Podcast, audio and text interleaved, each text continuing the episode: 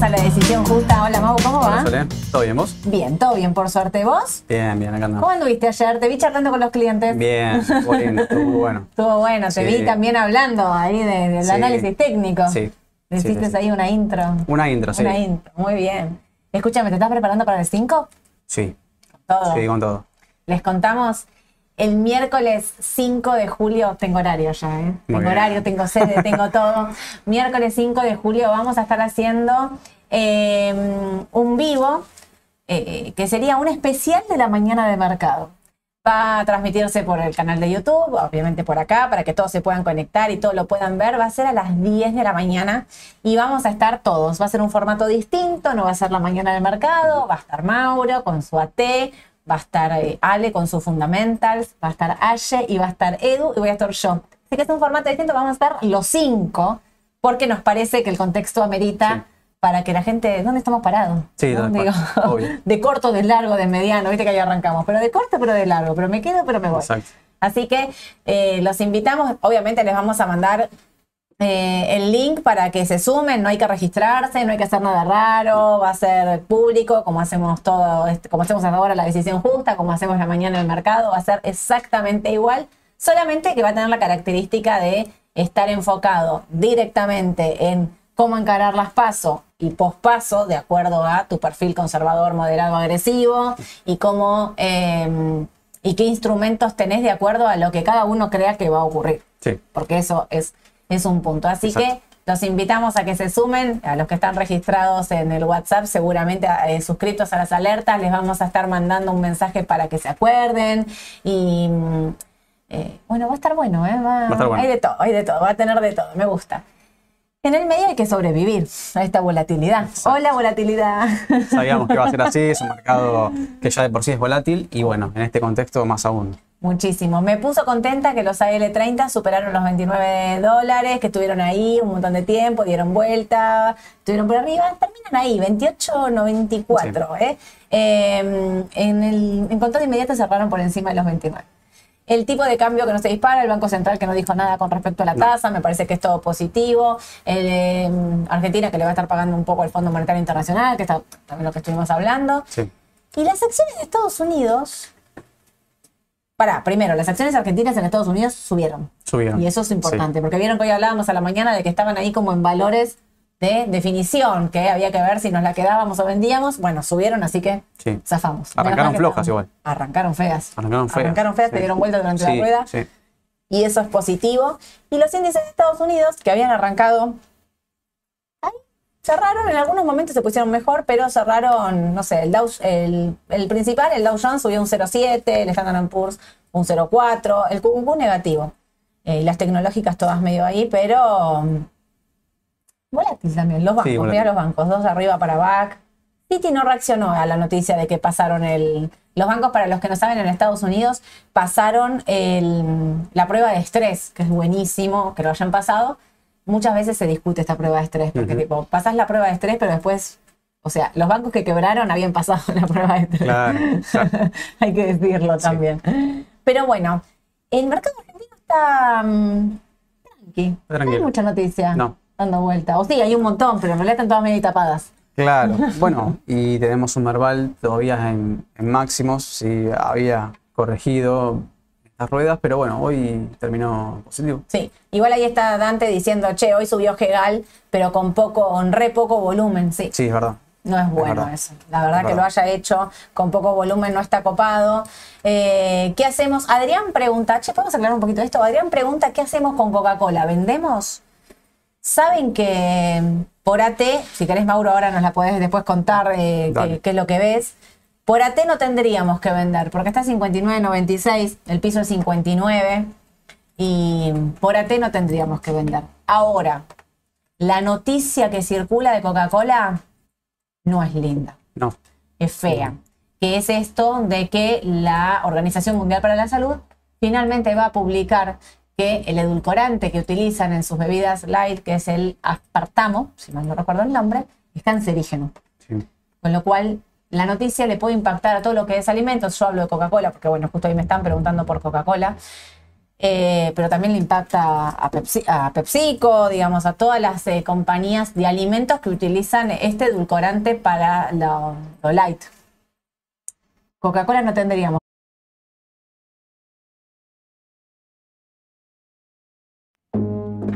¿Volvimos? Mauro, ¿estamos? Volvimos. ¿Viste las malas lenguas? Yo te voy a contar acá mientras charlabas. Que me estabas mirando, mira, acá yo te tengo congelado. Que me estabas mirando con cara de. ¿Qué estás diciendo? No hables más de Coca-Cola. sí. que no te copó. Eh, que me yo dije que me desconectaste el wifi cuando empecé a tomar de Coca-Cola. Que fuiste vos. Yo, ¿eh? Yo a cargo. cable. No, no fue él, fue. Es Fivertel, po, Claro, basta. Se cortó, ¿vieron? Yo en mi casa también tengo. Sí, yo ¿Por qué funciona? En algunos lugares funciona bárbaro y en otros funciona para el tacho. O sea, Sí, sí, sí, es terrible, es terrible. Bueno, nada. Eh, estábamos hablando de Coca-Cola. Me preocupa, un montón de cosas que los estaba leyendo. Ahora sí, dicen, ahí estamos. Una cosa, eh, es real que hay un montón de alimentos que tienen productos que hacen mal, digamos, Sí. que son cancerígenos. Claro que sí, hay un montón. Digo, antes alguien decía, eh, che, la Coca-Cola también no tiene la común, y, Sí. pero viste que aparte la OMS el día dijo que el azúcar era malo, y es verdad, ahí lo estaban poniendo ustedes también. Eh, yo me refiero puntualmente a una noticia que sabíamos como, o, o se venía diciendo desde hace un montón de tiempo, que si la publican, cuál es el impacto que va a tener en estas empresas. Para mí, como todo, sale la noticia, por ahí baja un poco, por ahí después te olvidás, viste, consumís cuánto producto. Sí, obvio, no, no. Bueno, no. vos sos muy sano igual, le no podemos contar a la gente. Vos, Mauro, escúchame, Mauro, vos, ¿tomás Coca-Cola? No. No toma Coca-Cola y no les está mintiendo, está diciendo la verdad. Mauro come totalmente sano, una cosa envidiable, yo que soy un desastre. Mauro a las 12 del mediodía, reloj almuerza, porque es un tipo súper cuidadoso de la alimentación, del deporte y qué sé yo. Yo almuerzo a las 3, 4 de la tarde parada, un desastre. O sea, Yo soy muy estructurado, soy muy, muy cuadrado. me encanta. Está muy bien. Yo me voy a hacer un café con leche y Mauro está sentado almorzando. Mauro, ¿qué haces comiendo esta hora? Le digo. ¿No tomas Coca-Cola? No. Nada. ¿Tomás Hace años. gaseosa? No, nada, ninguna. ¿No Agua, gaseosa? solo agua. Solo agua. Sí. ¿Le pones azúcar a algo? No, Nada. Tampoco. te juro. Estamos diciendo la verdad, le juramos. Eh, no. Harinas tampoco. Harinas tampoco. Podemos estar enumerando hasta las 6 de la tarde. Cosas que Mauro no come. Es buenísimo, porque escuchen una cosa. Hoy había budines.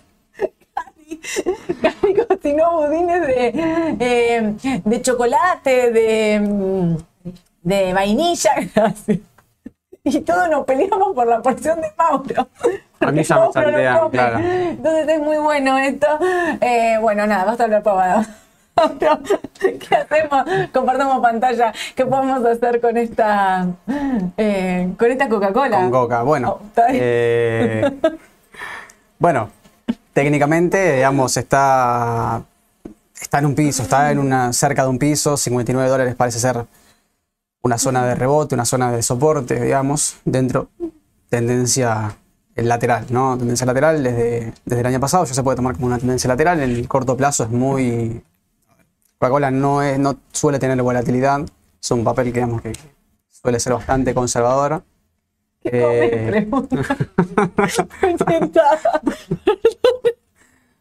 Pregunta. Estoy tentada. ¿Qué comes? Nunca no te comes una pizza. Como que derivó la conversión, la decisión justa derivó a tu vida. Si les cuento lo que como, en serio. Se, se van a suscribir, se van a anular la suscripción del canal. Nos vamos todos juntos, ustedes yo a van tomar todos. una coca con Fernet, porque no pueden creer que no come nada. Para olvidarnos lo que no come. si les cuento mi dieta, en serio, no queda nadie. no, no, atrás, queda nadie, no, no le contemos. Te mandan ahí pixitas, ¿ves? No, no, no comes No, pizza. no. Yo comí pizza al mediodía, a las 4, 3 y media, 4 de la tarde. Me comí una porción de pizza. No, está bien, está bien. Yo, yo sé que soy el raro, digamos. Sí. Con toda la grasa chorreada, una cosa. Sí. Basta, basta, basta de reírme. Basta. Yo soy esto. Avanza. Eh, bueno, Basta. Te juro, no te interrumpo más. No, con no, boludeces. no. te interrumpo más con boludeces. Eh, bueno, técnicamente, digamos, coincido con vos. No está, no está para vender, no, no, no es un papel que, que- que aparte suele tener volat- volatilidad, digamos, como para decir, bueno, salgo corriendo, digamos, y, y vendo. 59 dólares es un, es un piso de corto plazo, a lo sumo 58, fíjense que no, no pasa más de 56, pero con toda la furia, yo creo que está entre 59 y 58, pero bueno, esta noticia eh, ya va por otro lado, va por otro lado porque no sabemos. Aún así, hoy las acciones, digamos, bajaron. Para Coca-Cola no están tampoco, ni siquiera para Coca-Cola, porque venía bajando a raíz de más o menos del 1%. Y bueno, abrió un gap, un pequeño gap, pero bueno, fíjense la volatilidad que tiene, nada, es prácticamente nula. Estamos muy cerca del piso, eso es una realidad, digo, para... 59 sería más o menos de corto plazo. Es sí. 59 y está 59, 98. Sí, 59, aparte ya 96, ¿no? descomprimió de la suba que tuvo eh, en lo que de, de junio, digamos. Fue una suba bastante irregular, pero para mí ya descomprimió. Técnicamente yo estoy más del lado comprador que vendedor.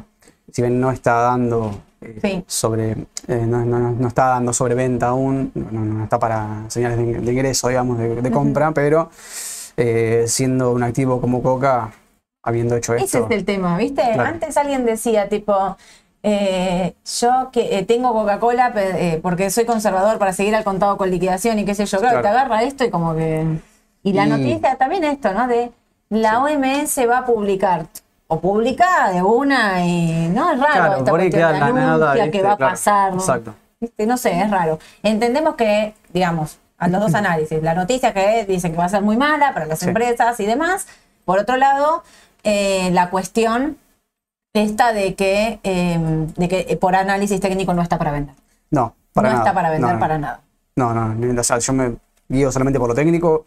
No, no, no. De hecho, ya descomprimió la suba que tuvo y a lo sumo, como te digo, 59 dólares, 59 y medio podría llegar a ser una zona de rebote. A lo sumo lateralizará, como lo hizo en su momento en, eh, a principio de año, fines de- del año pasado, donde cayó, digamos, y principio de este año. Pero bueno, una zona más de, de congestión, digamos, de- en un- una especie de, de piso redondeado, como se le llama técnicamente, eh, pero netamente en el corto plazo, ¿no? Después Obvio, la tendencia siguió. obvio. Pero bueno, em, ¿En dónde vamos? Pregunta Franco, ¿no? Claramente. Si Sí, no sí. nos, refugiamos en Coca-Cola, ¿a dónde nos refugiamos? ¿Cómo está P&G? Procter Gamble, que es otra de las también es otra utilizada. eh, muy utilizadas. Bueno, una tendencia similar, si uno lo ve, digamos, el gráfico así a ojo. em, si uno retrocede más o menos, si se pone a ver de un año o dos años, claramente es una tendencia totalmente irregular. Mm. Se va moviendo, obviamente por tendencias más cortas, pero bueno, son activos que son conservadores, ¿no? Que dentro de lo que es Ahí eh, Vilma nos dice que Sí. eh, Coca-Cola está arreglando para que no publique la OMS. Eh, y otra pregunta importante, ¿qué hará Warren Buffett? Obvio, ¿no? Esto es con Coca si es uno de los mayores accionistas. Eh, Bueno, yo leí algo de Warren hoy, no, no decía nada que se haya desprendido de acciones de Coca, sino de otra empresa que ahora no me acuerdo cómo se llama, Claro. que se las debo por la próxima, pero no decía nada de 400 millones tiene, ahí me- Fernando me está contando. Do- 400 millones tiene eh, Warren Buffett. No es un dato menor, ¿eh? No, no, no, obvio. Eso también. Eh, y estaba pensando, porque yo miraba a McDonald's antes de entrar, ¿no? También. Digo, pero está en máximo, ¿la viste McDonald's? McDonald's está como, o sea, está bien, es una escalerita. Pero digo, mirá dónde está, como que comprar esto ahora Y McDonald's tiene un techo Tiene claramente un marcado antes de los techo ahí, 300. Sí. casi los Eh, no, no le queda mucho. Yo acá lo voy a marcar. En el corto plazo es un valor 2.98, 300. Puede llegar a ser un precio. En el cortísimo plazo no le queda tanto. La realidad es que es un 1 y 1.20. No, no le queda nada, no Es- le queda nada. Lo puede hacer en una rueda tranquilamente y ahí ver si papel se sobrecompra. Bueno, el MACD la verdad es que está bastante neutral. Sí, no da nada. Las medias de MACD están muy juntas. No es. un- Yo te diría que testear este, esta Y resistencia el con poco XLP, que es el ETF de consumo, Bueno, estoy pensando El alternativas para el que se quiere ir de coca, ¿no? Claro. Digo, bueno, es un poco similar a lo que Mm, pasa ¿dónde con está? el resto. Sí, lo que sí. pasa es que yo lo veo más, quizá, en este contexto, más buscando ¿y una puedo ir a corrección. buscar ahí a 72? Y sí, 71-72, Ah. calculo yo. Sí. También es un activo que no es muy volátil, no tiene, Sí. o sea, es un activo conservador, son empresas de consumo, ¿no? Claro. Dentro de lo que es la bolsa de valores, no, no, no. No implica ese riesgo. Mira, justo Fabricio nos pregunta por HD, por Home Depot, otra. también otro activo bastante de refugio. Eh, y otra tendencia lateral, semilateral, digamos, ¿no? Sí. Con una- alguna inclinación alcista, porque, porque sí, claramente empezó a ser mínimos ascendentes. Lo que pasa es que bueno, es una tendencia por ahí muy tímida, muy incipiente. Eh, podríamos medirlos con medias móviles, como para más o menos tener una referencia. Pero la realidad es que todavía ni siquiera cruzó y hay muchos falsos cruces porque es una tendencia lateral. Obvio. Las medias móviles ge- generalmente funcionan cuando hay una tendencia bien marcada Sí, sí. y son de confirmación. Entonces, bueno, eh, y aparte yo acá estoy aplicando 50, 200, pues se puede aplicar cualquiera, ¿no? Medias más cortas para medir la tendencia de corto plazo. Si yo mido esta tendencia de acá desde marzo, eh, sí es alcista y habría que ver qué fuerza tiene. Bueno, pueden usar si quieren el DMI, el direccional. Cuando supera los 20, la tendencia va más fuerte. ¿Sí? Cuando baja de los 40, la tendencia se debilita. Y el volumen es clave, ¿no? Sí. Acá les voy a marcar, el, bueno, para que tengan una referencia ustedes si quieren medirlo. Este es el DMI, es un, es un indicador que sirve para tendencias, ¿sí? Lo pueden ajustar a 14 ruedas, 20 ruedas, solo como, como ustedes, depende, depende de lo que estén midiendo. Y bueno, eh, mide la fuerza, sí, mide la fuerza. Yo lo, a veces lo uso, eh, sobre todo cuando quiero medir, pero bueno, por ahora es una tendencia claramente débil, ¿sí? no hay nada que me diga que bueno, esto podría llegar a superar los 313 que yo marqué acá como resistencia de corto plazo. Por ende, te diría que habría que esperar. Yo, Hay que esperar, para subirse hay que esperar que pase los 313. yo creo que sí. Yo creo que sí. habría y si va para abajo, ver, testear ahí los Y 300. los 300. Es Los un, nivel, 300 es un nivel a tener en cuenta, sí. Perfecto. Eh, nos, está, nos está pidiendo Tesla. Yo me- para, antes, al principio de todo, antes de que yo me ponga la pavada, eh, nos habían preguntado la diferencia. ¿Qué te acordás que te dije? Entre estocástico y RSI. Eh, ah, eso. RSI. Al, al principio de todo. La Sí. primera pregunta que tuvimos Bueno, durante el día. son dos osciladores, ¿sí? La diferencia es que el estocástico, para hacerlo simple, va mucho más rápido, ¿sí? Falsea en algunos casos muchos movimientos, porque bueno, si uno se deja llevar por, solamente por el estocástico, los cruces de estocástico, Ujú. la estocástica está compuesta por una, eh, una, digamos, como una media móvil, por así decirlo, no es una media móvil, pero eh, son, se llama proceso estocástico. Un estocástico rápido, un estocástico lento, los cruces en zonas críticas son señales de venta y de compra. Va a ir más rápido que el, el RSI. Cuando el RSI está neutral, probablemente el estocástico esté en una zona crítica. Obvio. Entonces, eh, se combinan, se suelen combinar. Yo a veces lo utilizo más para analizar divergencias porque el movimiento es similar a lo que hace MACD. No es, lo- no es igual porque nada que ver, pero para que tengan en cuenta el, eh, que es más lento, digamos. Obvio. Dos cosas que te quiero marcar de acá que nos están diciendo. Que Home Depot eh, fue a cerrar ese gap y es real, lo Sí, cerró. lo Justo- cerró, sí. justito lo cerró, eso sí. Y te está diciendo Luciano, nos dice que tiene pinta de que la media de 50 se dirige a cruzar la de 200. Sí, lo que pasa, lo que pasa acá es que. Ah, cuidado, tengo límite. Eh, lo que pasa es con la media de 200 y, y de 50 es que el Golden Cross que quizás puede llegar a ser. Primero habría que ver qué fuerza tiene la tendencia y qué tendencia estoy midiendo. Claro. Porque esto es una. 50 y 200 generalmente se usa para tendencias largas, o sea, tendencias. Sí, de largo plazo, digamos, ¿no? Como, como por ejemplo, mira, no sé si me ocurre ahora. UNH. UNH, que es un papel que, que es uno de los históricos, mira, ¿ves? Generalmente funciona cuando hay tendencias, esto lo voy a sacar así se ve mejor. Ves, mira, UNH dio cruce alcista o Golden Cross en noviembre del 2019. Después fue a testear muchas veces la media de 200, fíjate cómo lo Sí. utilizó. La vez se la perforó, bueno, y bueno, sí, Ujú. a veces pasa. Pero, y esto, bueno, ya acá te empieza a dar las señales de que empieza a debilitarse la tendencia, porque es un triple techo Obvio. o cuádruple, en este caso.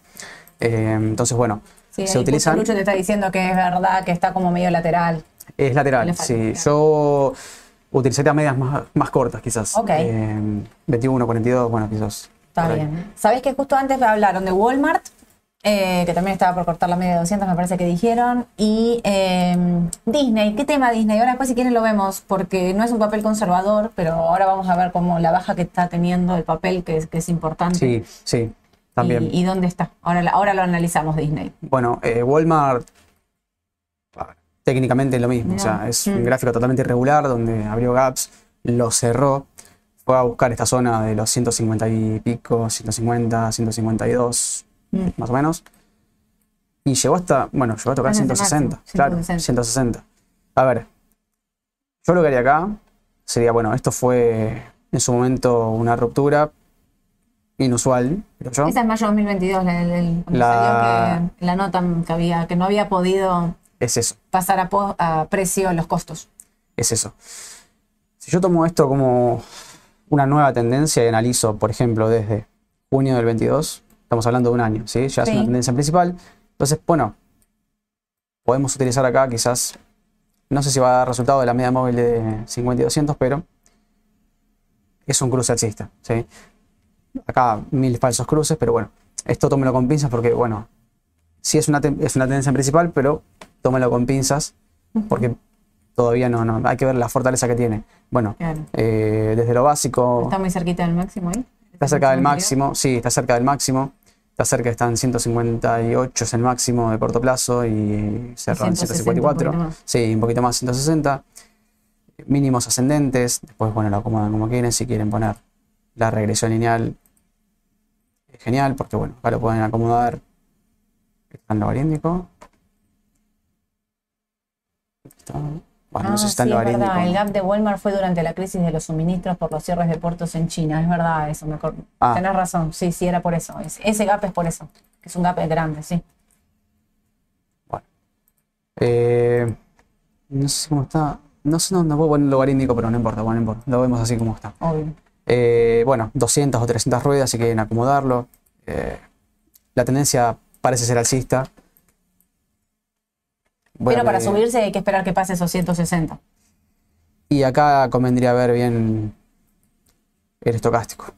Estocástico por MACD, no me voy a decir nada. MACD No. está recién se sobrecompró, está quizás esté los 153, probablemente acá lo voy a marcar en blanco.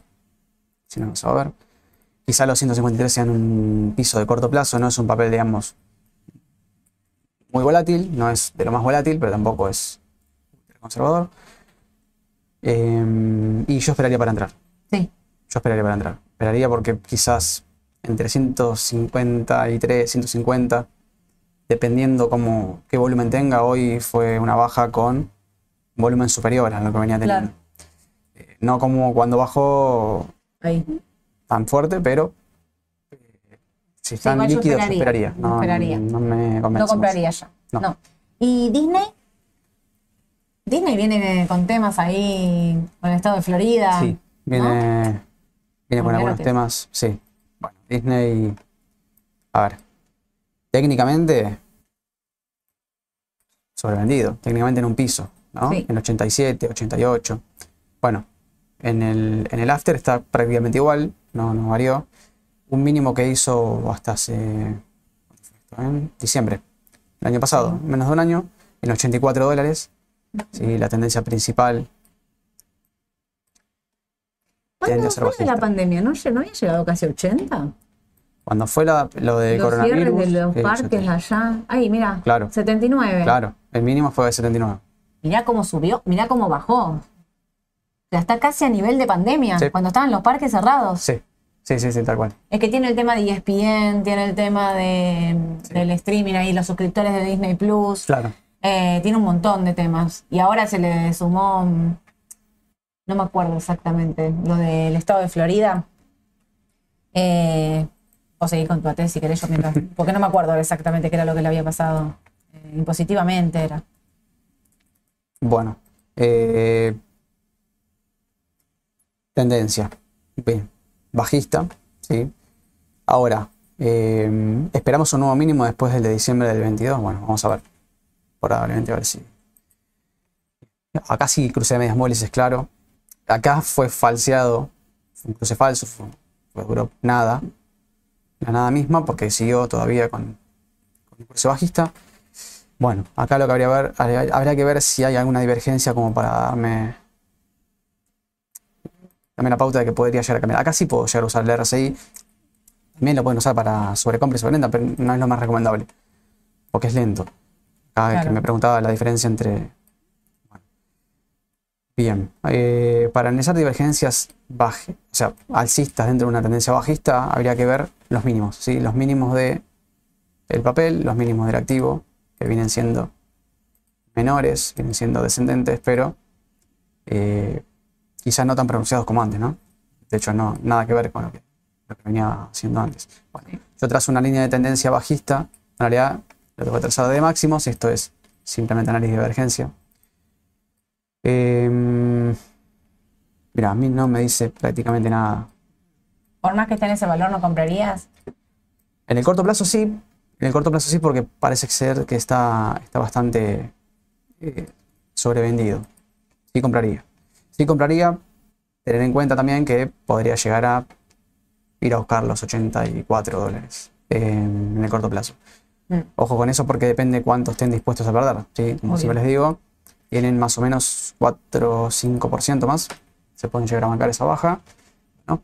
84, 85. Y habría que ver. Quizás no. Quizás no. Es un cambio de tendencia y bueno, estamos hablando de otra cosa. Yo por ahora no, no lo veo. Sí hay un mínimo de RSI, pero no... A ver, MACD viene haciendo mínimos bastante ascendentes. En MACD sí, pero en RSI no. Ok. En RSI no, porque no, no, no, no está muy claro en RSI. Así que, bueno, tengan en cuenta ahí más o menos, zona de rebote 84, 85, quizás después, bueno, se verá cambio de tendencia o no. Por ahora no lo veo. Era por un tema de los impuestos. Esto era que el gobernador de Florida firmó un conjunto de leyes que pusieron fin al distrito especial que regía los parques y tomó control por medio de una junta de supervisión. Ese es el tema, por el tema de los impuestos.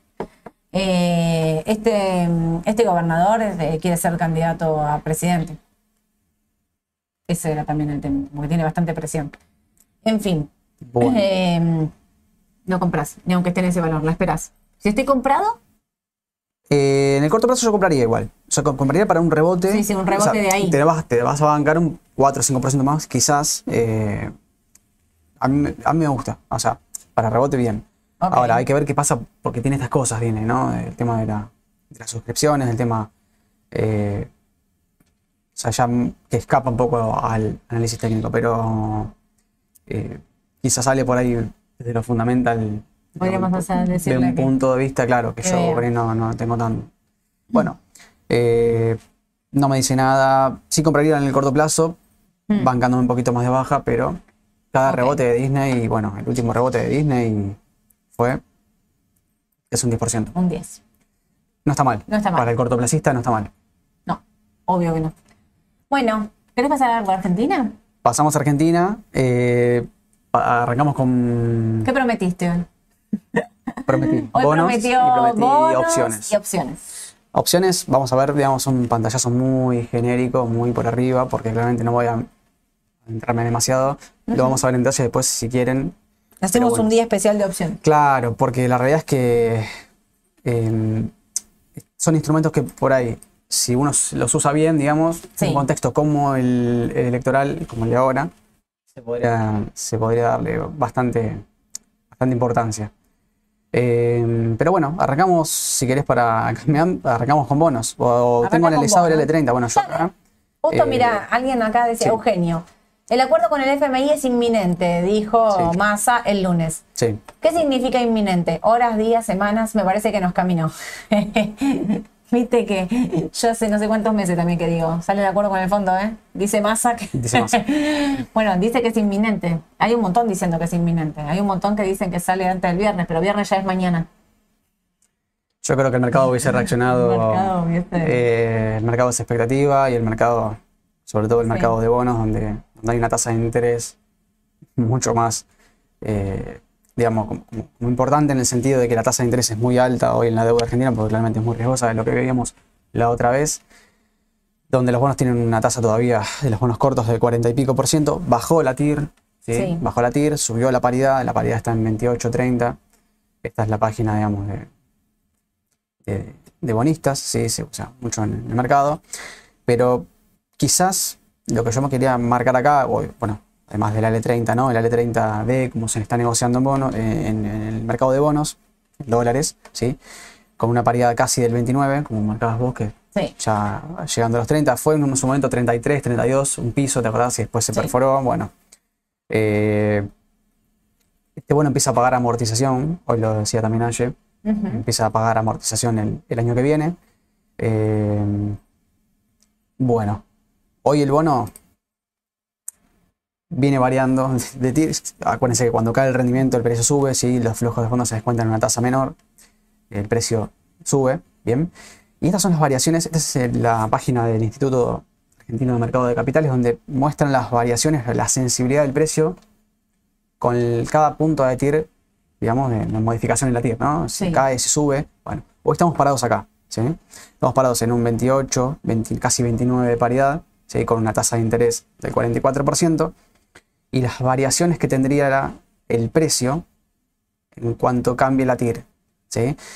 Obviamente que este escenario no lo quiere nadie porque cada vez que sube la TIR, el precio varía. ¿sí? En este Oh, caso, en un- va. acá está, claro, en un 3% y podría volver a la paridad de 27. Bueno, pero fíjense la sensibilidad que tiene el bono, hoy los bonos cortos, porque se les pide tanto rendimiento. Bueno, porque la deuda, hoy con esta curva, con esta curva de rendimientos, el mercado asume que claramente la deuda entra en una cesación de pagos. ¿sí? Obvio. Entonces, los rendimientos cortos son altísimos. Por eso son sensibles o la TIR, en cuanto se le pide un poco menos de rendimiento, se mejoren las condiciones o las perspectivas, la expectativa del mercado, la TIR debería caer en un- unos cuantos puntos. Si cae más o menos en un punto y un poquito más, punto y medio y un poquito más, te diría, la paridad ya estaría acercándose a, al 30%, 29 y medio, ¿sí?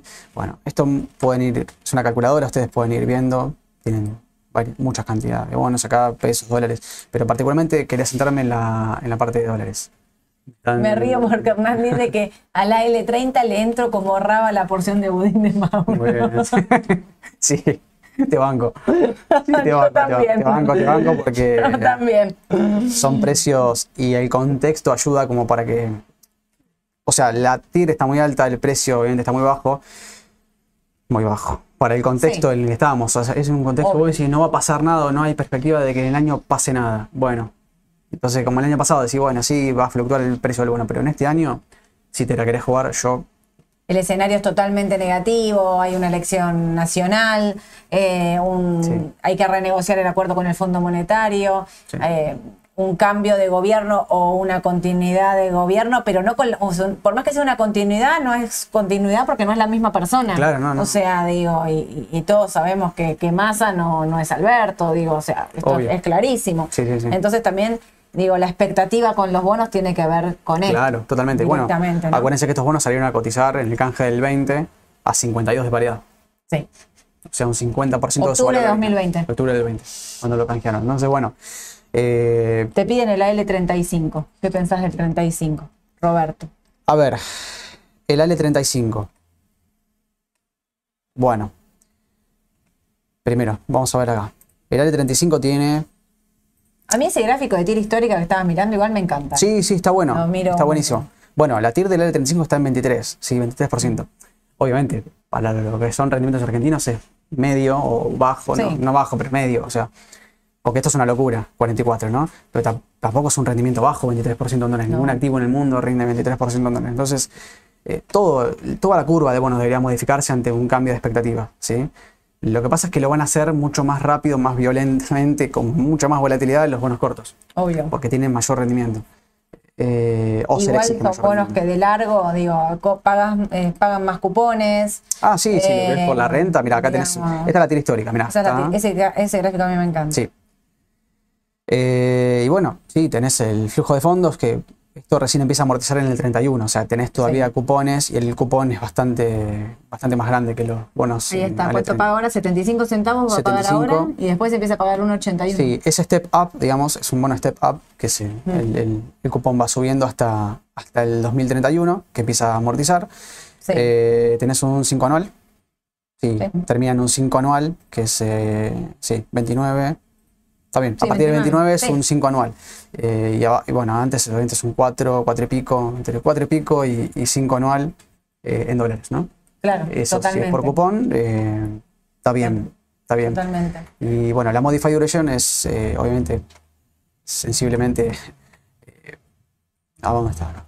más alta, ¿no? Obviamente es un bono más largo, con menos rendimiento. La duration no cae tanto por los movimientos en la TIR. Entonces, Raúl justo nos pregunta si es lo mismo a L30 que a L30D. Es el mismo bono, nada más que la L30 cotiza en pesos y la L30D cotiza en dólares. Exacto. Nosotros siempre lo miramos en dólares porque estamos mirando la paridad, que es en dólares en este caso porque es 100 y todavía no amortizó nada, Claro. no pagó, lo podemos mirar en paridad en dólares tranquilamente, pero estamos hablando exactamente del mismo bono. Pensá que si vos querés saber cuánto está el dólar MEP, haces la cotización en pesos dividido a L30, dividido a L30D y ahí te sale cuánto está el dólar MEP en ese día, pero Claro. es exactamente el mismo bono. Exacto. Eh, y bueno, esto por el lado de los bonos, yo, como te digo, eh, voy siempre, me inclino por los bonos más cortos Sí. hoy, por una cuestión eh, netamente de, de- de la TIR, ¿no? De, Obvio. de que baje la TIR y que, que la curva empiece a hacer eh, movimientos, movimientos, Real. digamos, sí, digamos, de movimiento steepening, como se le llama. Eh, mirá lo que dice Eugenio. eh, Brasil sacó un bono con una TIR del 12%, nada mal. Sabés que cobras. Claro, lo que pasa es que Brasil está en una situación, digo, políticamente no gusta Lula, pero eh, los bonos eh, siempre son como a mirar. Una TIR del 12% es un poco lo que. Lo que él es. A ver, ¿cuánto tendría que valer un bono argentino de TIR? Decís, bueno, 12, 15. Claro, en un claro, escenario más claro. de normalidad. Así que claramente el 12% de Brasil está bien. Y, a ver, yo ahí lo comparo un poco contra riesgo argentino, no hay comparación porque Argentina está, Mm. digamos, renegociando su deuda con el FMI. Por ahí a veces digo, che, en vez de una ON, me voy a un bono de Brasil al 12 y la verdad me gusta más. Sí, a mí también, sí. Antes que una ON al 3,5 al 4, Y sí. me gusta más. Y Pero sí. bueno, son distintos escenarios, distintas cosas. Obvio, ¿sí? obvio. Nos preguntan si vamos a hablar de acciones argentinas. Sí, vamos a hablar de opciones argentinas. Ahora vamos. Y vamos a hablar de acciones y vamos a hablar puntualmente de IPF otra vez, lo estamos cansados Sí. con IPF, pero bueno. Para, eh, un, un segundo que quiero contestar esta pregunta de Andrés. Hola chicos, si compras a L30 en pesos, ¿cobras en dólares? Sí. Las rentas son en dólares, lo compres en la moneda que lo compres. Exacto. Vos compras a L30 y el 9 de julio vas a cobrar 25 centavos de dólar por cada 100 nominales. Claro. No importa si lo compraste en dólares o en pesos. El bono cotiza en ambas monedas, pero la renta es en dólares para todos. No Claro. distingue quién lo compró de una manera o otra. Claro. Paga en dólares, es un bono dolarizado. Es una deuda emitida en dólares. que- Exactamente. Eh, bueno, IPF. IPF ya, bueno, nosotros venimos hablando hace rato de IPF y habíamos marcado que tenía una tendencia alcista, ¿sí? No voy a hablar tanto, tanto de la, de la tendencia, pues ya los vengo cansando hace rato, pero... Tendencia alcista, decirles, tendencia alcista, tendencia alcista, pero bueno, a ver, eh, IPF presentó balances eh, espectaculares, Sí. viene, viene presentando buenos números, eh, tiene un potencial enorme. ¿Cuál es el problema? Es una empresa argentina, la tasa que tiene Argentina es alta, ¿sí? los activos se evalúan a precios. Bien, ahora, eh, análisis de escenarios, ¿sí? esto es importante porque en las elecciones lo que van a tener sí es volatilidad. ¿sí? Ahora, lo que no se puede asegurar es para dónde va a salir el mercado. Y muchos están preguntando claramente, ¿qué, hago? hago? ¿Qué hago? O sea, ¿qué hago? ¿Me posiciono long en el mercado? ¿Voy short al mercado? ¿Me quedo líquido?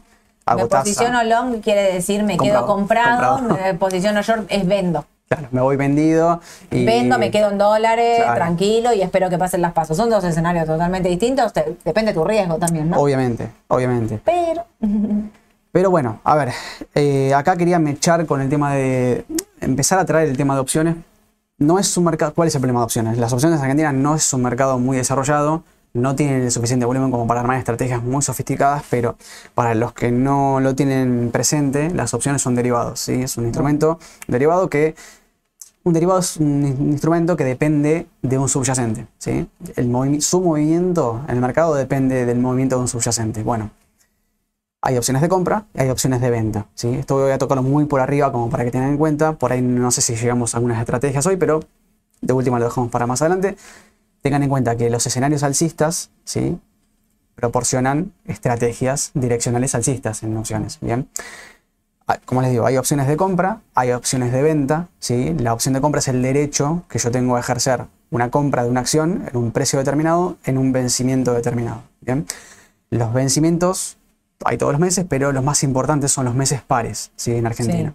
Entonces, el call es un call, opción de compra es lo mismo, es el derecho a ejercer una compra.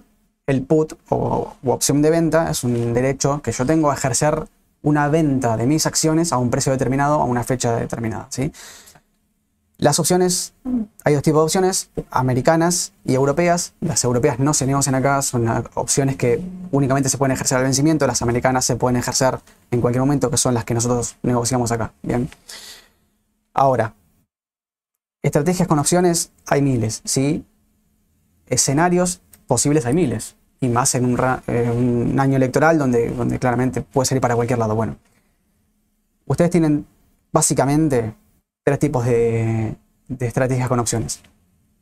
Las vamos a ver, pero primero queremos la de cobertura. ¿sí? Sí. Usar opciones como cobertura y no como timba, digamos, como... Justo ahí te está diciendo, las opciones para mí son una timba. Tal vez algún día aprenda más y No te- piense distinto. Bueno. pero Eh, hay, hay ejercicios con opciones, con cobertura, tanto las opciones como futuros, pero acá voy a en Claro. opciones. Se puede cubrir, porque yo, por ejemplo, no es timba en el caso de que yo tenga la acción de IPF y digo, ¿qué hago con la acción de IPF? ¿Va a subir, va a bajar? ¿Me la quedo? Bueno, Sí. si decido quedármela, ¿qué hago? ¿Puedo comprarme un put? Una opción de venta y ejercer un seguro en el caso de que el papel baje. ¿sí? Sí. Entonces, en ese caso no es timba. En ese caso es una estrategia de cobertura. Ahora, distinto es si yo armo una posición de IPF con opciones, ¿sí? En el mercado se llama sintético, ¿sí? Bueno, es una, es una estrategia. Yo utilizo opciones de compra y de venta combinadas para armar una posición. Con el riesgo que implica, obviamente, pues yo voy Obvio. comprado en el mercado con el call, compro un call y vendo un put, ¿sí? O sea que cada suba del papel, el call va a ir subiendo, cada suba del papel, el put va a ir bajando y viceversa. Entonces, opciones hay, eh, o sea, estrategias hay miles, ¿bien? Pero quería dejar como así digamos, un pantallazo general, como para después ir adentrando. de a poquito. En cada una una, pregunta, y yo también le tengo, no, yo no soy fanática de las opciones, porque me da como, eh, es verdad, alguien decía, la, eh, eh, Col de Galicia las más operadas, sí, Galicia es lo que más se opera. Galicia, IPF, sí, Galicia Eh, por sobre todo. Por sobre todo le lleva, pero la delantera a todos, Sí, sí. digo, o sea, hay días donde entras y en opciones IPF no operó nadie. No. Y ahí es donde ahí, viste que a mí los activos y líquidos me ponen como... Ese es el problema que tienen las opciones en... Armar una estrategia a veces se te complica, no porque la estrategia no sea buena, sino porque hay veces que decís, Y después no lo puedo desarmar. no la puedo desarmar. O sea, Claro, me armo un ball y después un ball spread, por ejemplo, que es una estrategia alcista, y después, claro, tengo que salir a recomprar el, el, el- el call vendido o vender el call comprado y ya es. a veces, no- de verdad, ¿eh? no, Claro, eh, de bonos hay algo, no, sí, habría, pero no, no opera. no. opciones de bonos. Sí. No, en Estados No Unidos está lleno, pero acá no. Acá no. Acá Por no. eso es un mercado muy, muy, muy, muy reducido. muy- Mm. Y ojalá hubiese más mercado, porque lo que dice Mauro, digo, más allá de que uno puede comprar un call pensando que va a subir o puede vender un put pensando, comprar un put pensando que va a bajar, lo que también puedes hacer es esto de la cobertura. La cobertura y es en más estos importante. momentos sería clave. Claro. Pero la verdad es que a veces no, no te da mercado. No, a veces te no. da el mercado para todos los papeles, digo, podríamos Exacto. hacerlo sobre Galicia. Sobre IPF, ponele. Y, basta, ¿eh? claro, y se terminaron nuestras Exacto. opciones de cobertura en todo el resto de los papeles, porque uno dice, uy, qué bueno, tengo cubro con todo, no. Pampa. No, muy poco. No, olvídate. Texar lo mismo, a veces No, quizás Texar, opera. quizás. Comercial, a veces está sentada, son Exacto. pocos, pero no, no, no, no más que Lo que tienen que tener en cuenta es que ustedes comprando el- una opción, ¿sí? están pagando una prima de mercado, ¿sí? lo que se llama Claro. prima. Se negocia, no, ustedes ten- no tienen que comprar la acción, por ejemplo, no sé, lo que vale hoy IPF o Galicia. Pueden Claro. comprar un call o un put de Galicia a un precio, digamos, de, la prima, que es mucho menor, que lo van a ver en el panel, que si entran en la página de Raba, tienen acá, bueno, no sé si está en el panel ahora, pero bueno, acá los voy a ver si lo... bueno, eso es un ejemplo de opciones de Alubar, ¿eh? ¿sí? O sea, Claro. les va a figurar la empresa, si es una opción de compra o de venta, la base, que es el precio de ejercicio o strike, es lo mismo, y el vencimiento, ¿sí? Y fíjense ahí los precios, los precios de las opciones, Sí. que, o sea, que son distintos al precio de la acción. Entonces, ustedes pueden comprar una opción, como, como dice Sole, como una especie de cobertura, eh, pensando en un mercado alcista o bajista, después lo vamos a ir charlando mejor y lo vamos a ir aceitando un toque más, Exacto. más en profundidad. Porque Pero sepan que no. podemos hacer un especial solo de opciones, para Sí. los que les interesa. Para los que les gustan las opciones. Hacemos solo opciones, y hacemos solo opciones de Galicia y PF.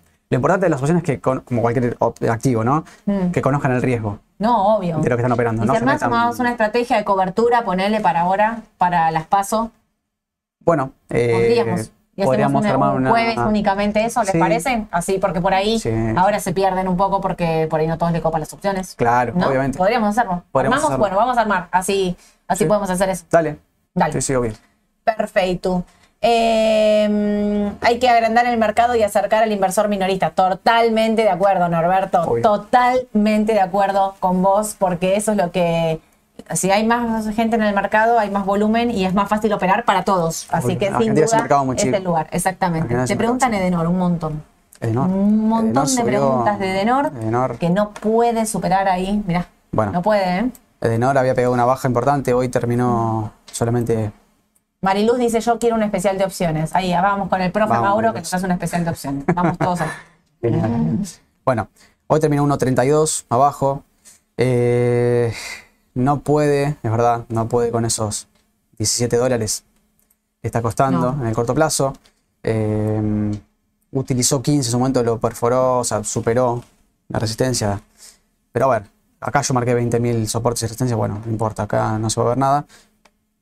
Tengan en cuenta que el papel empezó a sobrecomprarse. No quiere decir que vaya a bajar demasiado, simplemente es que la, la baja, digamos, fuerte la tuvo el martes, ¿sí? Sí, Eh, bueno, la realidad es que yo... llegó hasta ahí, bueno. Sí, hoy no me tinta para nada comprar, No. No lo veo, no lo veo, habría que ver bien la tendencia, habría que analizar. Yo, Ahí, en lo, ahí cerraba el gap del 2019, Ese eh, esto. faltaba poquito, pero no. mm, ¿Cómo se llama esto?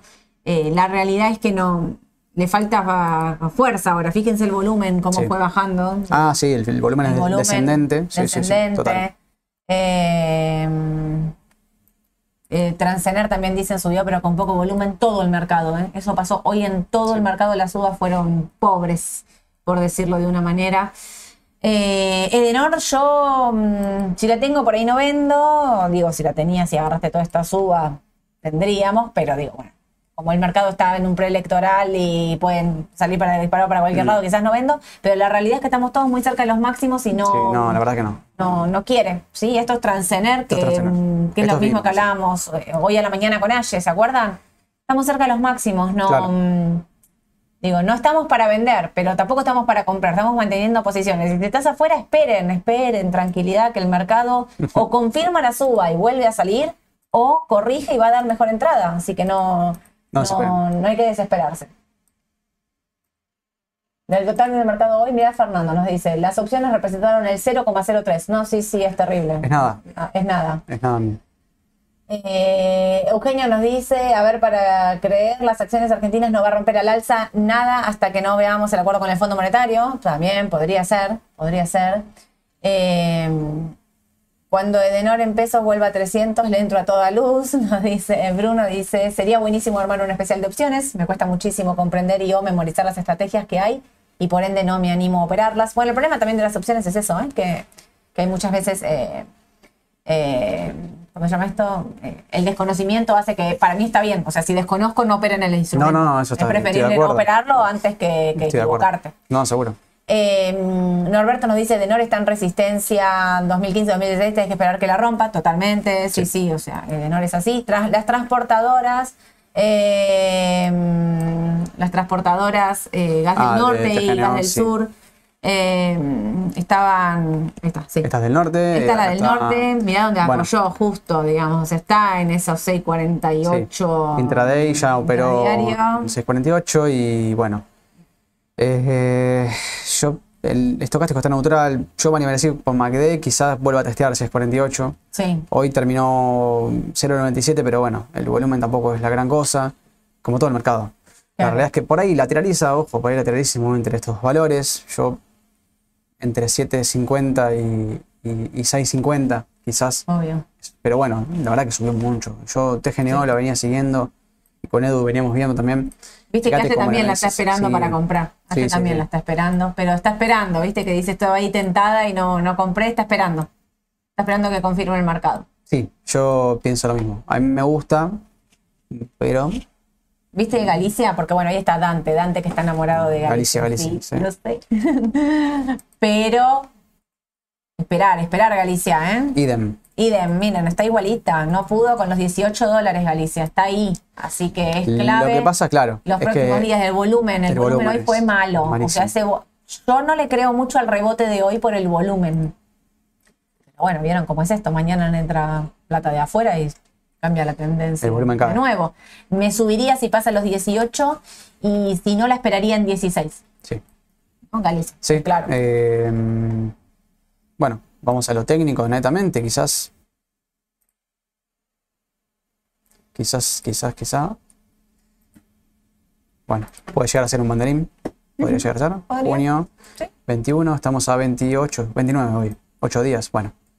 Un mandarín puede durar hasta un mes, así que es una figura de indefinición, digamos. Obvio. Pero podría ser de continuidad, depende si lo ven. Vamos, vamos a ver, esto desde los chartistas, ¿no? Es subjetivo. Pero bueno, lo importante es que le falta para superar estos 17, 18 dólares que Sí, los 18 que los testeó y no pudo cortarlos. No, no, no. 17, 92, 18. lo hizo dos veces en el intradiario y después aflojó. Ujú. Eh, ¿Querés cerrar con Vima? Que nos preguntó ahí Marcelo. Bueno, dale. Back en piso de canal, sí, Juan, hoy lo vimos a la mañana eh, con Aye en el vivo de la mañana en el mercado. Back estaba para, en un piso estaba para un rebote de corto plazo. Sí, el sector financiero pasó eh, las pruebas de estrés en Estados Unidos y estaban rebotando. City no, pero Back estaba en un precio para rebote, si bien de corto plazo, porque es un sector que, que no nos copa todavía. Bueno, Vima, acá es otra cosa. Esto sí. Esto sí lo veo. Acá yo sí entro. ¿eh? Acá yo sí entro. Sobrevendido. En Vima. MACD, el, el histograma de MACD parece ser que se achata, parece ser que se empieza cuando se achata el, histograma empieza a juntarse las medias del MACD, el volumen es alto.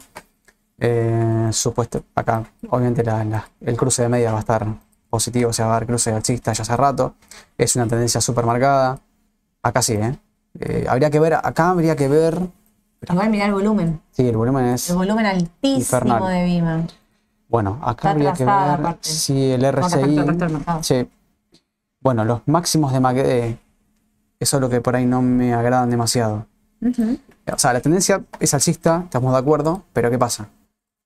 Uni- Unificando los mínimos, ¿sí? ¿Qué pasa con los máximos? Son, son ascendentes. Y ojo con esto, porque acá es importante esto. Esto lo voy a dejar abajo. Esto es importante. Tengan en cuenta siempre esto. O sea, denle importancia a las divergencias, ¿sí? No quiere decir que vaya a cambiar y vaya a haber una tendencia bajista, ni una catástrofe ni nada, pero esto es una tendencia, esto es una divergencia bajista. ¿sí? Una divergencia negativa. Tendencia alcista, recontramarcada, excelente. Máximos del, del papel, digamos, del, del activo, ascendentes. Máximos del oscilador, descendentes, en zonas críticas. Máximos del MACD, descendentes. Ojo con esto. Ojo. A ver, corto plazo, ideal. Está sobrevendido. ¿sí? Sí. Y probablemente el, el RSI corte hacia arriba la señal. Así que probablemente. Y MACD, bueno, MACD está queriendo, como les dije, está achatándose el histograma. Así que probablemente esto vuelva a buscar un- una resistencia dinámica en, en el caso de que tracen ustedes después el, el- el canal alcista. Pero, pero ojo, yo estaría, te digo, compraría sí, pero estaría atento a ver qué es lo que hace en este máximo. En los 415, quizás. 415, 420 con toda la 420, furia. eh, y un poquito menos también. diría. También, ¿eh? Entre los 400. ¿eh? Ojo, porque no me gusta esto. No. Está bastante bien Bueno, marcado. en que justo Norberto te está diciendo en diario puede ser, pero en semanal no me gusta para ahora, la esperaría en 3.40. Eh, Ahí va. puede ser. Zona de 330, 340. Puede ser. Sí. Sí, es un. Pero igual yo creo que está más para. O sea, está, está- de hecho, hoy, De- hoy, sí, de está. Yo creo que de corto plazo me la juego más a que va a subir y que va a buscar los 400. Ahora, el tema es con qué volumen hace y con qué Obvio, fuerza lo con qué fuerza. supera esa resistencia. Porque, ojo con esto. En serio, eh, ojo con esto porque no suele darse que el y Bueno, den seguir. Para los que tienen. Vima y siempre preguntan, eh, dice que la mires en semanal, que todavía le falta bajar un poquito.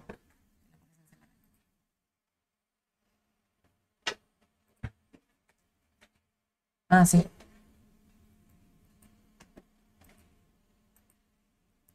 Sí, En lo que pasa bueno, la compresión, sí, la compresión semanal sí Le está, des- está descomprimiendo recién ahora. 3.40, por eso te dice que la esperan 3.40. Está bien, desde el semanal está bien Sí, esperar de 3.40. compresión semanal sí. Sí. Está perfecto. Perfecto.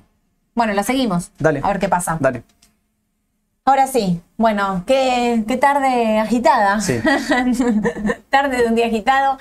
Eh, hoy es jueves, así que nos vemos. Mañana mandamos el audio de las noticias más importantes. El lunes eh, no, el martes 9.45 hacemos la mañana en el mercado, esperando que Edu ya esté totalmente Sí. recuperado, que se haya descansado en su casita, que, que se le haya pasado la tos. Así hacemos la mañana en el mercado con Edu completa. El martes no va a haber decisión justa porque vamos a estar haciendo eh, las pruebas del vivo del miércoles. Así que el martes no hacemos la decisión justa con Ale. Vamos a estar practicando tiempos y, Sí. y bueno, un poquito para, para el vivo del miércoles. El miércoles 5 de julio es el especial de elecciones. Los esperamos que se conecten para que nos puedan ver, nos puedan preguntar y todo lo que quieran hacer. Así que eh, que tengan una excelente tarde. Hace frío, abríguense. Yo me estaba tomando un tecito, estaba rico. que tengan una excelente tarde. Gracias a todos los que se quedaron y nos hicieron el aguante cuando se nos cortó internet. Ya estamos. Y bueno, esperemos que no nos vuelva a pasar o que si nos vuelva a pasar, seguimos charlando por el chat. No pasa nada. La piloteamos. Ahí hacemos, ah, preparemos el especial de opciones Dale, que nos pidieron. preparamos. Dale. Les mando un beso a todos. Gracias. Chau, chau.